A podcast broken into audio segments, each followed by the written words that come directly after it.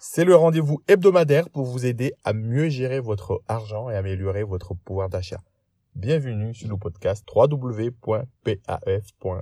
Je suis Daoud en discutant avec une auditrice fidèle du podcast, on s'est dit que c'est dommage que la conversation n'était pas enregistrée. Je me suis rendu compte que 99% du contenu des sujets traités ici faisait un focus sur la manière de gérer, canaliser les sorties d'argent. Alors que le nom du problème, alors que la source, alors que c'est important de remonter la rivière pour Regardez un petit peu ce qui se passe au niveau des entrées, surtout dans quel contexte cette rentrée d'argent s'est fait. En quoi la manière de rentrer des biftons a un impact sur la façon d'investir, de dépenser son argent.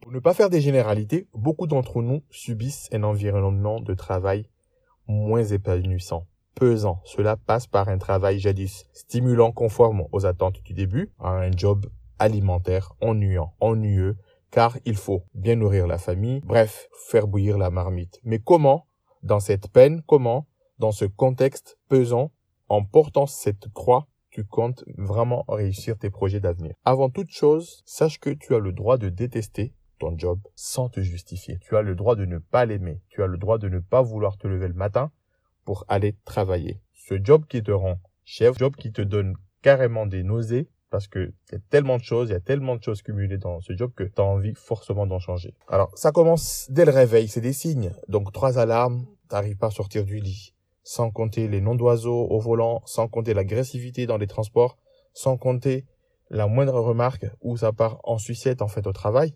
Donc, c'est devenu interminable parce qu'il y a le feu au lac. T'en peux plus des visios, t'en peux plus des reportings indigestes. T'en peux plus des semaines longues, très très très longues. Allez, le week-end, tu le trouves quasiment furtif.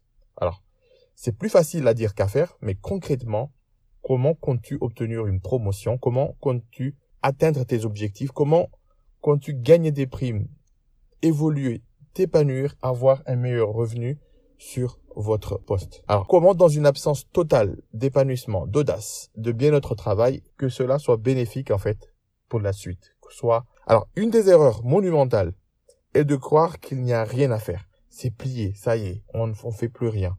On prend la poussière, on la met sous le tapis, on s'assoit dessus. Alors, si tu résous pas cette question, tu plantes tout le reste. Alors, qu'est-ce que j'entends par le reste? C'est préparer ton avenir, préparer des projets d'avenir, financer des projets d'avenir, préparer ta retraite, épargner pour préparer ton achat, protéger ta famille, mettre ta famille à l'abri, réaliser un projet de rêve, investir, te lancer dans l'entrepreneuriat, te lancer dans beaucoup de choses. Alors, il y aura toujours une centaine et une centaine d'excuses euh, pour que tu maintiennes le statu quo actuel, pour ne rien faire.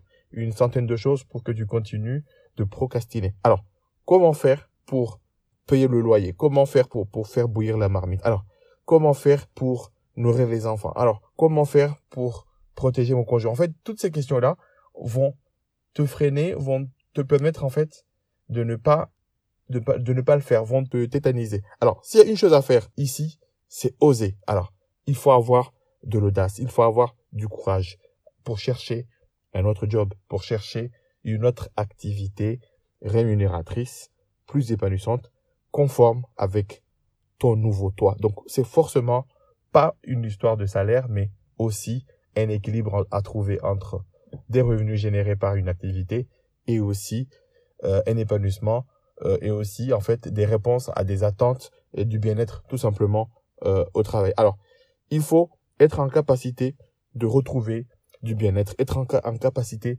de sortir de cette pénitence. Alors, sachez que cela n'est pas réservé aux jeunes de 20 ans, cela n'est pas réservé juste aux enfants de riches. Alors, c'est réservé en fait aux gens qui sont courageux, audacieux, à ceux qui osent. Alors, pour franchir le Rubicon euh, comme le disent l'expression, il faut faire preuve de courage, il faut avoir du cran, il faut en finir avec la peur, il faut, en avoir un petit peu dans le ventre. Alors, mais est-ce que cela suffit Est-ce que cela suffit en fait à tout plaquer pour autre chose? Alors, il faut faire cette chose folle que j'en parle en tout début du podcast. Il te faut un plan, un plan de tes finances perso, un plan euh, une boussole financière, un cap pour savoir où tu vas, quand tu vas et comment tu vas. Tes émotions ne suffiront pas pour te guider. Il te faut une carte. Cette carte te permettra non seulement de te protéger toi-même, de protéger tes proches et ta famille, mais aussi de mettre à la famille, mettre ta famille à l'abri de la faim, du soif, mais aussi